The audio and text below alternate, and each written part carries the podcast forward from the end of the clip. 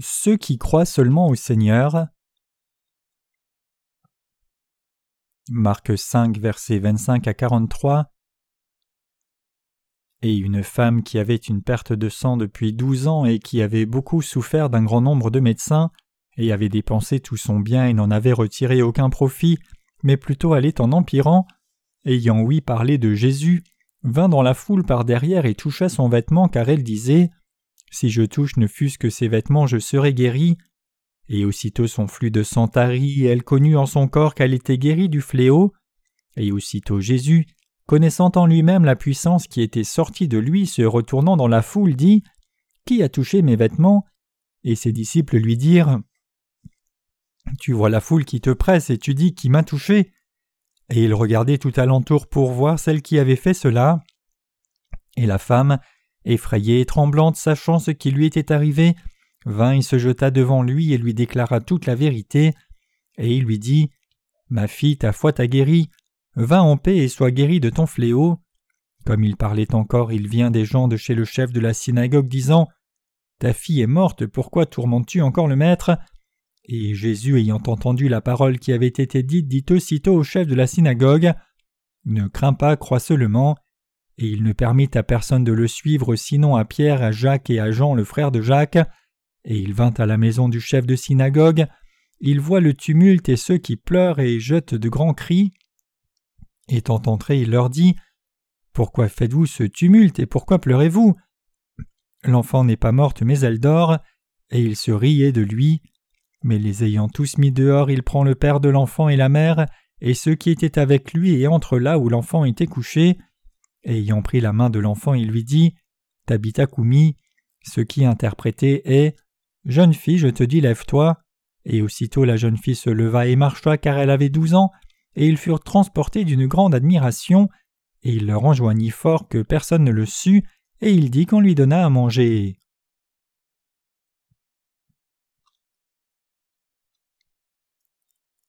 le Seigneur répand sa grâce sur ceux qui demandent son aide. Quand Jésus voyageait sur les chemins, parfois des aveugles ou des lépreux venaient à lui et le suppliaient de le guérir, en disant Jésus, fils de David, aie pitié de moi. Jésus guérissait les lépreux et ouvrait les yeux des aveugles, les bénissant par des miracles. Ces gens venaient à Jésus parce qu'ils croyaient que lui seul pouvait guérir leur maladie. Ainsi, si nous cherchons réellement le Seigneur pour le chercher lui, il viendra vers nous par sa parole, sa puissance et de différentes autres façons, et il répondra aux désirs de nos cœurs avec sa puissance et sa méthode. Ici, dans le passage des Écritures d'aujourd'hui, nous voyons une femme qui souffrait d'hémorragie depuis douze ans. Bien que cette femme ait vu beaucoup de docteurs, elle ne pouvait toujours pas être guérie peu importe combien elle payait. De toute évidence, elle a probablement essayé toutes sortes de médicaments indépendamment de leur coût. Un jour, la femme a entendu que Jésus passait dans son village. Elle savait qui était Jésus car elle avait entendu parler de lui.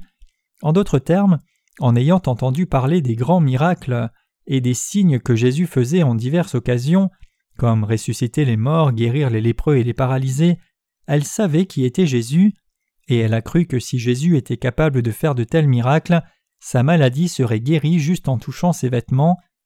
Donc même si la femme était entourée d'une grande multitude, elle a fait un passage à travers cette foule agitée qui essayait de s'approcher de Jésus, et dans tout ce désordre elle a calmement touché le vêtement de Jésus. Il semble bien que son toucher ait été très léger et les gens ordinaires ne s'en seraient même pas rendus compte. Elle avait la croyance que même ce petit toucher la guérirait. L'hémorragie est une affliction où le saignement ne s'arrête pas. Imaginez saigner sans fin. Quand il n'y a pas assez de sang dans votre corps, vous souffrez d'anémie et quand cela empire, vous mourrez même. Il est impossible à ceux qui souffrent de cette condition de mener une vie normale, donc vous pouvez imaginer combien cette femme cherchait désespérément à être guérie de sa souffrance. Étant donné la façon dont cette femme avait dépensé tant d'argent pour trouver un traitement, et combien elle avait vu nombreux docteurs, nous pouvons apprécier combien elle était désespérée. Sa condition ne s'était pas améliorée même après avoir essayé tous les médicaments et vu tous les docteurs, mais une fois qu'elle a touché le vêtement de Jésus, son hémorragie s'est arrêtée immédiatement. Elle a arrêté de saigner.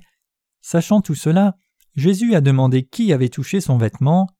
Jésus, le Fils de Dieu, a-t-il demandé cela parce qu'il ne savait pas qui l'avait touché, même s'il savait qu'une puissance était sortie de lui? Ou était-ce pour reprocher à la femme d'avoir touché son vêtement sans permission qu'il a posé cette question? La réponse n'est ni l'une ni l'autre. Jésus a demandé cela parce qu'il connaissait déjà la foi de la femme et il voulait enseigner cette foi aux autres aussi. Donc après avoir entendu la réponse de la femme, Jésus dit à la femme au milieu de toute la foule environnante Fille, ta foi t'a guéri, va en paix et sois guéri de ton mal. Ceux qui étaient assemblés ici pour avoir entendu des rumeurs au sujet de Jésus n'avaient pas le genre de foi qu'avait cette femme. Ils étaient venus parce qu'ils voulaient voir si les rumeurs étaient vraies, et si oui, alors résoudre leurs problèmes charnels. S'ils croyaient vraiment que Jésus était le Fils de Dieu, ils ne se seraient pas pressés au point de bloquer son chemin, mais plutôt ils auraient ouvert la voie pour lui, l'auraient approché poliment et lui auraient demandé de les sauver. Comme Jésus savait ce que les gens assemblés ici avaient dans la tête, il a intentionnellement questionné sur qui avait touché son vêtement pour leur donner une compréhension de la vraie foi, et par sa foi seule, cette femme a été pour toujours libérée de l'affliction qui l'a tourmentée depuis si longtemps. Mes chers croyants, si vous avez un désir et que vous avez demandé à Jésus son aide avec votre foi sincère, alors le Seigneur vous répondra. Qu'est réellement cette maladie incurable pour nous humains? Quelle est cette maladie qui, comme l'hémorragie dont la femme souffrait, ne peut pas être guérie par des médicaments? Ce n'est autre que la maladie du péché qui est dans nos cœurs. Je suis certain que vous avez aussi essayé différentes religions dans votre désir de recevoir la vraie rémission des péchés. Vous avez rencontré des dirigeants religieux et des hommes de grand renom, mais avez-vous réellement été guéri de votre maladie du péché? Aucune religion de ce monde ne peut guérir la maladie du péché qui est dans nos cœurs. Cependant, si nous allons vers notre Seigneur, si nous croyons en lui, alors le Seigneur peut éradiquer ces péchés qui sont dans nos cœurs. Si vous venez au Seigneur avec cette foi, alors le Seigneur guérira tous vos péchés. Il n'y a personne qui ne puisse pas être guéri si seulement il a assez de foi comme la femme qui souffrait d'hémorragie, et s'il vient devant le Seigneur avec cette foi, tout le monde peut être guéri, et c'est ce que le passage des Écritures d'aujourd'hui nous enseigne.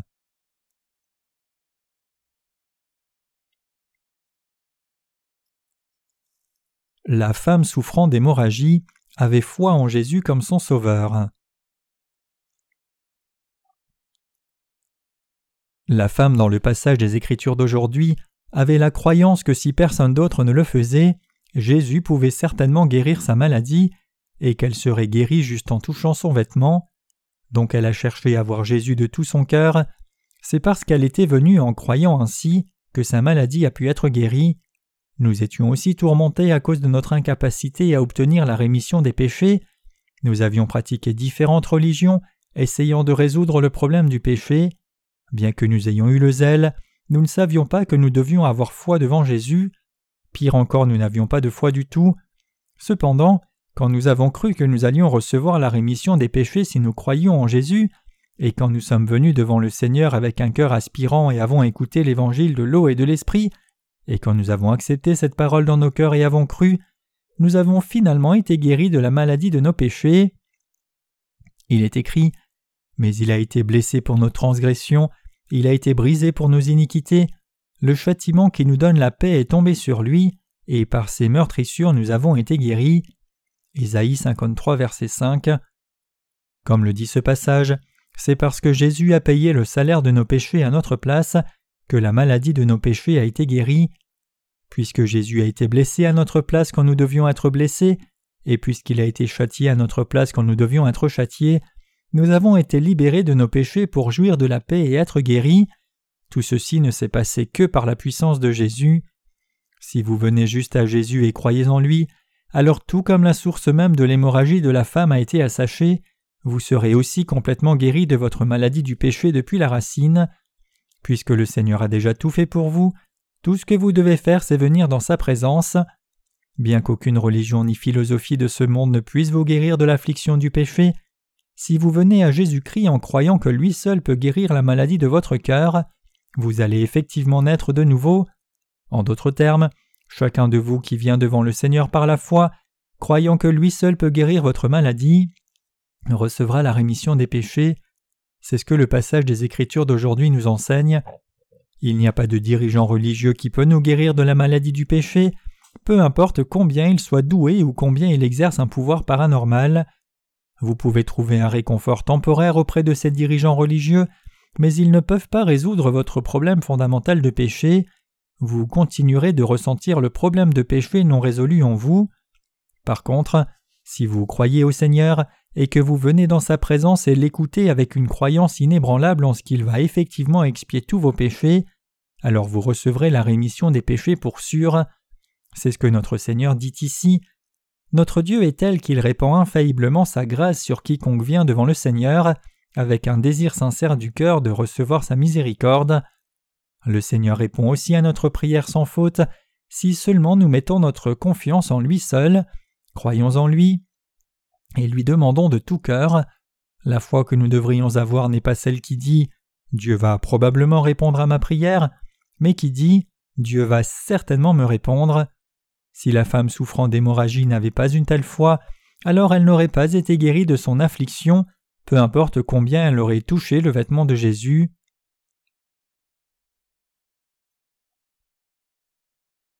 Le récit intercalé de la fille de Jairus.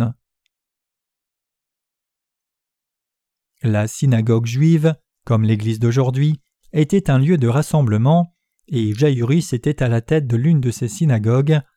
Il avait une fille qui mourait d'une maladie grave, et comme il croyait que Jésus pourrait guérir sa fille, Jairus le supplia de venir dans sa maison, et il accompagnait maintenant Jésus vers sa maison. C'est sur le chemin que Jésus a rencontré la femme souffrant d'hémorragie, et alors que la femme a été guérie, Jairus a appris de son serviteur que sa fille était morte. Entendant cela, ceux qui étaient autour de Jairus lui dirent de ne pas amener Jésus chez lui, ils pensaient probablement à travers cela qu'il n'y avait rien que Jésus puisse faire, puisque la fille était déjà morte, ou peut-être qu'ils essaient de trouver grâce juste pour eux-mêmes. Cependant Jésus ne s'est pas arrêté, mais a continué d'aller vers la maison de Jairus lui disant Ne crains pas, crois seulement. Quand Jésus est arrivé dans la maison de Jairus et a vu les gens qui pleuraient bruyamment, il a dit Pourquoi cette agitation et ces pleurs? L'enfant n'est pas morte mais endormie.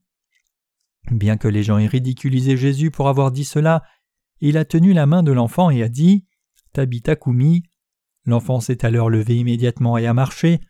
En traduisant l'expression Tabitha Kumi, elle signifie Petite fille, je te le dis, lève-toi. Quand le Seigneur guérissait les malades, il n'a pas dit qu'ils seraient guéris s'ils observaient la loi fidèlement ou faisaient beaucoup de bonnes œuvres. Il leur a juste dit de ne pas avoir peur et de croire en lui. Cela signifie que si nous croyons seulement au Seigneur Jésus, alors nos désirs deviennent réalité. Même les morts peuvent être ramenés à la vie. Tout et chaque problème peut être résolu. C'est ce que notre Seigneur nous dit à travers le passage des Écritures d'aujourd'hui. Le problème cependant, c'est que le plus souvent nous nous appuyons sur autre chose que Jésus. Même si nous savons qu'il est inutile de chercher de l'aide de quelqu'un d'autre, nous pensons toujours dans nos pensées charnelles. Ce sera différent cette fois, je suis certain que cela se finira différemment. Donc nous devons fermement rejeter de telles inclinaisons et reconnaître que seul Jésus peut résoudre nos problèmes et que lui seul peut rendre nos rêves réalité. Et vous devez réaliser que vos problèmes sont résolus seulement si vous demandez au Seigneur son aide, vous confiant en lui et disant Seigneur, je crois en toi seul. C'est ce que notre Seigneur nous dit ici. Tout ce que nous devons faire, c'est croire en Jésus, nous devons seulement croire que nos péchés ont disparu grâce au sacrifice de Jésus. Jésus est venu sur la terre il y a très très longtemps, et il a déjà porté tous nos péchés en étant baptisé au Jourdain. Si vous croyez juste que Jésus a porté tous les péchés commis depuis le jour de votre naissance jusqu'au jour où vous allez mourir, chaque péché commis avec votre cœur ou vos actes, alors vous recevrez certainement la rémission des péchés et deviendrez une personne juste. Comme notre Jésus est tout-puissant et vrai, si nous le prions et nous confions en lui, il nous répondra sans faute. Cependant, le problème c'est que plutôt que nous appuyer sur lui et lui demander son aide, nous mettons notre confiance dans les menteurs autour de nous. Nous allons vers ici et là demander de l'aide et donner tout ce que nous avons, et quand cela ne fonctionne pas, c'est alors seulement que nous revenons vers Jésus et cherchons son aide. Peut-être que c'est pour cela que Jésus a attendu que la fille du chef de la synagogue meure dans le passage des Écritures d'aujourd'hui. Peut-être qu'il a attendu que la fille meure pour que Jairus mette tout son espoir en Jésus seul. Quel est le désir de notre Seigneur pour nous? Si vous avez vos propres moyens, essayez tout ce que vous pouvez, et si cela ne fonctionne pas, alors demandez mon aide, je résoudrai alors vos problèmes. Est-ce cela que le Seigneur nous dit? Non, bien sûr que non. Il nous regarde calmement et attend que nous nous appuyions sur lui complètement, et il intercède auprès du Père pour nous. Romains 8, verset 34. Il attend que nous lui fassions confiance. En d'autres termes, le Seigneur attend que nous le prions avec une foi suffisante en lui. Nous devons réaliser ce désir du Seigneur. Bien que nous soyons prompts à abandonner nos attentes après avoir prié, notre Seigneur veut vraiment nous aider. C'est parce qu'il est le Dieu vivant et notre Sauveur. Personne d'autre sur la terre ne peut nous aider à part le Seigneur, donc confions-nous tous dans le Seigneur, croyant qu'il va infailliblement nous aider lorsque nous aurons besoin de son aide. Nos prières seront alors exaucées pour sûr. Bien que beaucoup de nos prières soient exaucées, de temps en temps nous voyons des prières rester sans réponse. Cela arrive quand nos prières ne sont pas marquées de notre foi, cela arrive quand nous avons des doutes même en priant.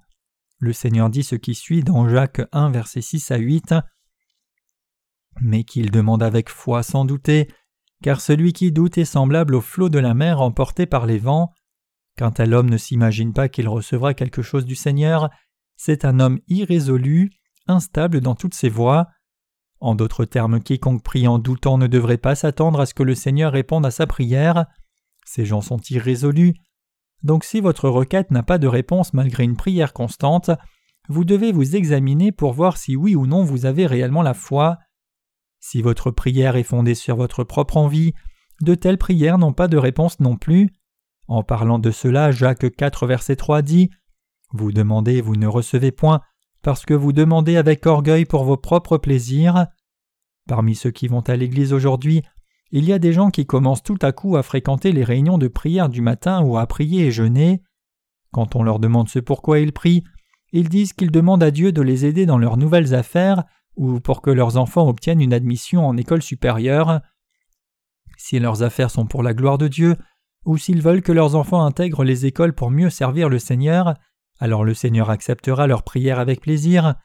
Mais si leur prière est motivée par leur désir de gagner plus d'argent pour satisfaire leur propre envie charnelle, et qu'ils veulent que leurs enfants soient dans une grande école pour renforcer leur propre ego, alors Dieu ne répondra jamais. Vous ne devez donc jamais prier pour satisfaire votre propre envie, nous rencontrons beaucoup de problèmes dans nos vies, c'est précisément pour cela que nous avons besoin de l'aide du Seigneur. Mais combien croyons-nous au Seigneur? Combien lui faisons-nous confiance? Le Seigneur attend que nous mettions toute notre confiance en lui seul. Il attend que nous ayons une telle foi. La fille de Jairus a été réveillée. La fille s'est levée sur le simple ordre du Seigneur. Tabitha Koumi, petite fille, je te le dis, lève-toi. Elle s'est levée comme le Seigneur l'a commandé. Nous rencontrons tous beaucoup de difficultés et souffrons du problème du péché dans nos vies réelles, et pour trouver une solution à ces problèmes, nous regardons à beaucoup de religions et voyons beaucoup de gens renommés essayant différentes méthodes, mais loin de trouver la solution, nous finissons par voir encore plus de souffrances. Qui devrions-nous alors voir pour trouver la solution à tous les problèmes de notre vie? Est-ce le Seigneur ou devons-nous chercher des moyens du monde? Comment la femme qui souffrait d'hémorragie a-t-elle trouvé la guérison? Comment la fille de Jaïris est-elle revenue à la vie? Pensez à la solution réelle au problème de votre vie. Ce que chacun de nous doit apprendre dans le passage des Écritures d'aujourd'hui, c'est que le problème du péché ne peut pas être résolu par un être humain. Alors quelle est la solution au problème de nos péchés? Quand notre Seigneur a été baptisé au Jourdain, il a pris tous les péchés de toute personne de ce monde, et c'est ainsi que le problème de nos péchés a été résolu. Le Seigneur a effacé tous vos péchés et les miens, et il est allé à la croix. Comme son corps a été crucifié en portant tous nos péchés, il a payé le salaire de nos péchés à notre place, même si c'est nous-mêmes qui aurions dû les porter. Par ce sacrifice, le problème de nos péchés a été complètement résolu, cela a été accompli par Jésus seul. Le Seigneur nous a tant aimés qu'il a abandonné sa vie pour nous comme cela, et il veut maintenant que nous croyions en lui seul, et si nous croyons juste au Seigneur, il répandra ses bénédictions infinies sur nous. Bien que vous ayez reçu la rémission des péchés, pouvez-vous réellement lui confier votre vie entière dans la foi? Croyez-vous réellement qu'il vous aidera? Croyez-vous qu'il vous bénira? Croyez-vous réellement seulement au Seigneur? Nous avons tous besoin d'examiner notre foi. Mes chers croyants, la foi consiste à croire dans la parole donnée par Dieu. nous devons commencer à accumuler la connaissance de Dieu dans nos pensées, nous devons continuer d'apprendre, nous devons ainsi mener nos vies dans ce monde par la foi. Si vous fréquentez juste l'Église régulièrement et pensez que c'est assez bon, vous périrez en un rien de temps. Quand vous entendez la parole, vous devez écouter attentivement en croyant la parole de Dieu de tout votre cœur. Croyez-vous que les messages que je prêche viennent de la parole de Dieu? Si vous ne croyez pas cela, alors cela signifie que vous ne croyez pas en Jésus non plus. Mes chers croyants, je vous demande de croire cet enseignement. Qu'est-ce que la vraie foi? Ce n'est autre que croire la parole donnée par Dieu. Nous devons effectivement avoir la vraie foi. Il est aussi nécessaire pour vous d'examiner votre foi pour discerner si c'est ou non la vraie foi. Si votre foi est telle que vous croyez la parole de Dieu entièrement, alors Dieu répondra à vos prières selon cette foi que vous avez. Je suis absolument certain que Dieu fera tout ce que vous demandez. Je vous exhorte tous à apprendre sur la foi et à avoir la foi. Vous prospérerez si vous avez la foi, mais si vous n'avez pas la foi et que vous ne connaissiez pas non plus la foi, ni n'essayez d'apprendre à ce sujet, insistant avec entêtement sur votre propre voie et mettant la priorité sur vos pensées charnelles, alors vous périrez à la fin. Bien que beaucoup de gens aient rencontré Jésus et l'aient suivi, tous ceux qui l'ont réellement rencontré ne l'ont pas suivi, comme seul l'un des dix lépreux guéris est revenu à Jésus et l'a remercié. Luc 17, versets 12 à 17. Cela prouve que la plupart d'entre eux n'avaient pas la vraie foi. Chers croyants, nous devons vivre par la foi, et nous devons mener nos vies de foi avec la pleine réalisation de qui est notre Seigneur. Par-dessus tout, nous devons reposer tous nos espoirs sur le Seigneur seul, et avec ce genre de foi placée dans le Seigneur, nous devons vivre notre foi recevant ainsi ces bénédictions nombreuses tout au long de notre vie.